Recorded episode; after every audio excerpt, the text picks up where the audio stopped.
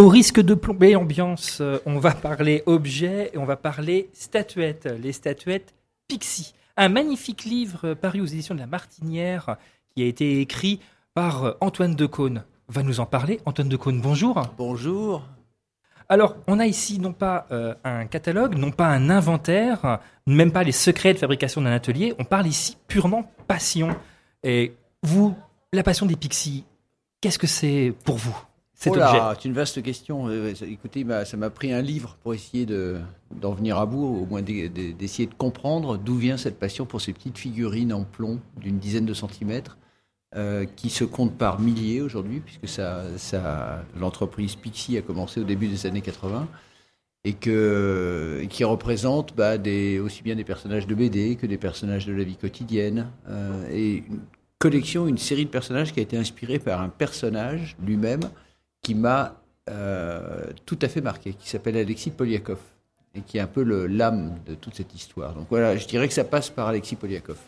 Donc ouais, c'est une sorte de passion par rapport euh, à des objets et dont la patte d'Alexis Poliakov, la patte des personnels de Pixie, Mhm. se retransmet dans les objets.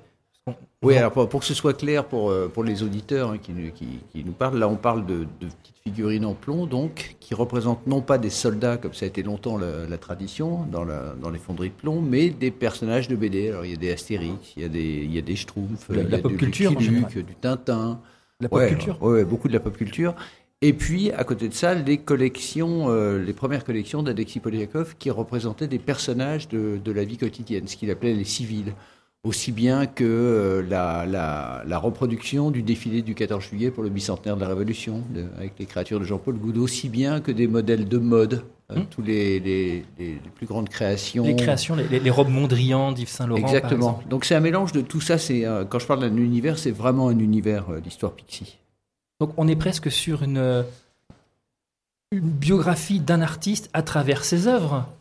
Ouais, c'est un mélange. C'est un mélange. En fait, c'est un livre très impressionniste qui, euh, parce que il, il s'agissait pas de faire un catalogue raisonné de, de Pixie. Ça, ça a été fait il y a dix ans. Euh, Et surtout, est-ce que ça vous aurait intéressé non, de le faire? non, non, je m'en fous. Je suis pas un homme de catalogue. Euh, moi, ce qui m'intéresse, c'est la, ce que ça, ce que ça éveille en moi, ce que ça, pourquoi ça, ça me parle tellement ces Et petites, alors euh, ces petites figurines. Est-ce que, en, après avoir rédigé ce livre, qui est magnifiquement illustré, hein, il y a des photographies absolument De magnifiques, Vincent Bousseret.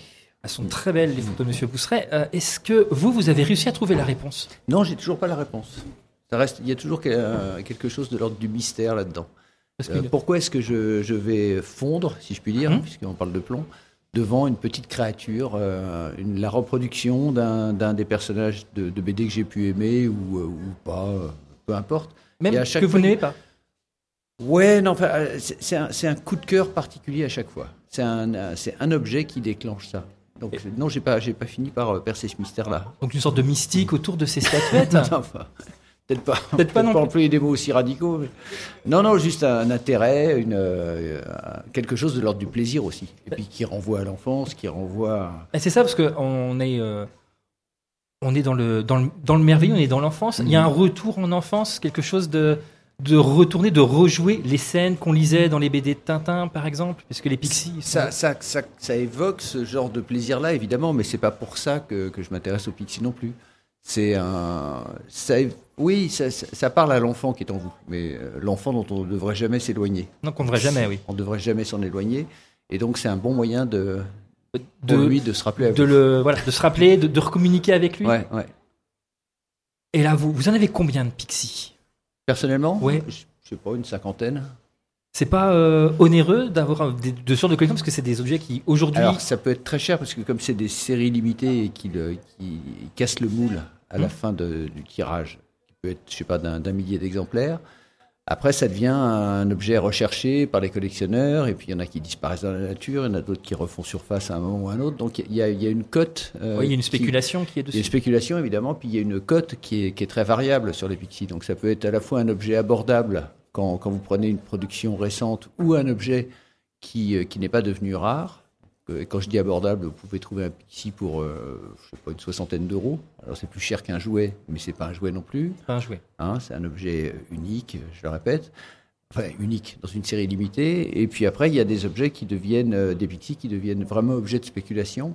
Comme par exemple euh, certaines figures de Tintin. Euh, déjà tous les Tintins. Ah, tout ce qui est Tintin, c'est le, il y a, un- Ouais. il y a tout un Bah, marché dessus. a une- Les Tintins sculptés par Poliakov, alors qu'au départ, euh, tous les, les tintinophiles n'étaient pas satisfaits par le résultat. Ils trouvaient que c'était pas assez ressemblant. Non, mais après, il, il y a aussi la patte du créateur, Ah, ben il y a la patte de l'artiste. Il c'est- faut aussi. c'est tout l'intérêt pour C'est moi, l'intérêt. à mes yeux, oui, c'est que justement, il y, ait- il y a une âme, il y a Et un c'est- supplément d'âme. Bah oui, c'est ça le supplément d'âme de l'artiste, Mhm. parce que c'est pas juste une série produite euh, dans l'usine en Chine avec des centaines de milliers d'exemplaires. C'est produit en Normandie dans un petit atelier qui s'appelle Lison par une famille, euh, une famille de- d'artisans qui euh, ébarbent, qui poncent, qui peignent à la main. Hum. Donc c'est euh, non non c'est très très artisanal. Et justement, on voit les, imperfec- les imperfections sur les pixies qui font justement le charme.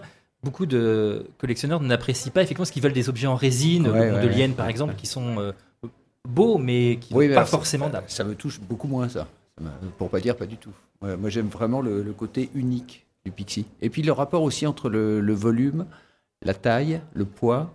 euh, c'est c'est du plomb. C'est lourd. Automatiquement, c'est ouais, lourd, ouais. c'est lourd. Enfin, ça, ça, ça, ça tient dans la main. Ça tient quoi. dans la main. Ouais. ouais. Et vous, il y a un pixie que vous voudriez avoir? Euh, là, je lorgne sur la, la colonne Astérix. Alors c'est une, c'est donc il est dans l'album, euh, dans Il le est dans livre. l'album, pardon. oui, parce qu'on l'a photographié euh, à, à Lison, elle existe. Il Donc a- une sorte de montagne catalane. euh, Ils sont montés les uns sur les autres. Ouais, c'est quelques-uns des personnages d'Astérix qui se en- empilés les uns sur les autres, qui ça forme une petite colonne. C'est marrant comme tout. Donc ça, ça si le Père Noël m'écoute, euh, je suis pas contre. D'accord. Bah écoutez, si le Père Noël écoute euh, il, la nous, Frama, il- il nous écoute la Frama euh, oui, je Noël pense, oui, Ouais. je pense. Et vous, euh, c'était ouais, votre premier pixie? Alors le tout premier, le, je sais, j'ignorais que c'était un Pixie, c'était euh, un des modèles de la collection sur la mode. Hum. Euh, je crois, si mon souvenir est bon, que c'était un modèle de Jean-Paul Gaultier. J'étais copain, je suis Une- très copain avec Jean-Paul, et donc Ah je sais, je sais pas comment euh, je m'étais retrouvé en possession de ce, ce Pixie-là. Euh, j'adorais, j'adorais l'objet, mais je n'avais pas fait le lien avec Pixie. Le, le lien avec Pixie, il s'est fait après Et il s'est fait comment? via Gaston Lagaffe. D'accord. Euh, j'ai donc repéré ce, ce Gaston. Je suis tombé un jour par hasard sur Gaston dans une vitrine. euh, que vous expliquez au Ouais. tout début du livre. au milieu de plein d'autres soldats d'Empire, des chevaliers, Qu'est-ce que des fait Gaston. Et là, il était en train de, de- de courir, poursuivi par une maman crocodile à qui il venait de piquer ses œufs. Mhm. Et là, je vois le, le public là sur la place des Jacobins qui se disent qu'est-ce que c'est que ces deux cinglés là? De quoi ils parlent dans leur aquarium euh, radio là? Bah, vous le saurez quand vous aurez le livre d'Antoine de Caunes paru aux éditions de la Martinière. Voilà, toutes les explications sont, Sont dans dedans, il y a tout Oui, dedans, J'espère, j'espère que c'est clair. Il y a tout. Ouais.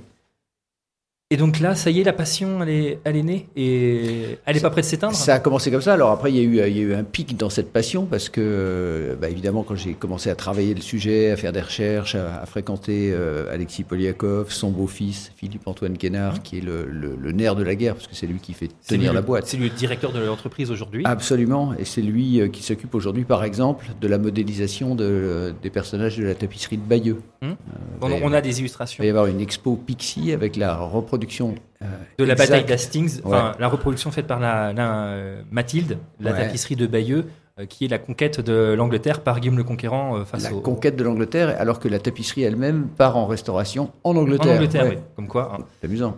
l'artisanat français Ironie, paradoxe. paradoxe. Et, Et donc, donc- cette passion, oui, bah, je l'ai je l'ai travaillé euh, le temps de, de mettre en place ce bouquin. C'est-à-dire que j'ai- beaucoup, beaucoup fréquenté euh, donc des, en- des envies qui se sont faites. euh, Les, ouais, avec des, des- des petites envies en cours de route euh, d'av- d'avoir tel ou tel modèle. Mais aujourd'hui, pas, j'ai pas épuisé le, le sujet. C'est-à-dire, que je, je reste très, très lié de manière tendre et affectueuse à, à cette entreprise. D'accord. Richard Matheson, quand on lui demandait qu'est-ce qu'il avait comme projet, il disait bah, J'écris un livre. Vous, Antoine de Caunes, c'est quoi vos projets actuels À part peut-être essayer d'acquérir d'autres pixies? Euh, bah là, je fais, je fais une émission de cinéma là, qui s'appelle Faut voir, euh, qui passe sur Canal le vendredi, en clair. Euh, je, je me suis lancé dans l'écriture d'un- d'une fiction, voire deux, donc, Ah. qui verront le jour, je l'espère, euh, d'ici 2-3 ans. D'accord. Euh, et voilà ce qui m'occupe en ce moment. C'est une journée, des journées bien remplies. donc. Oui. oui. Merci Antoine de Caunes. Donc, Pixie, une douce addiction aux éditions de la Martinière. Mhm. Merci beaucoup. Il Antoine faudrait que le- le- votre service de sécurité euh, contienne un peu la foule. Alors, elle, alors, elle est en délire. Alors, c'est Ouais. parce que je suis très très connu sur le Mans. Ah, c'est pour ça, c'est pour ça. C'est pour ça que j'étais arrêté dans la rue régulièrement. Mais merci d'être venu si nombreux. Merci Antoine de Caunes.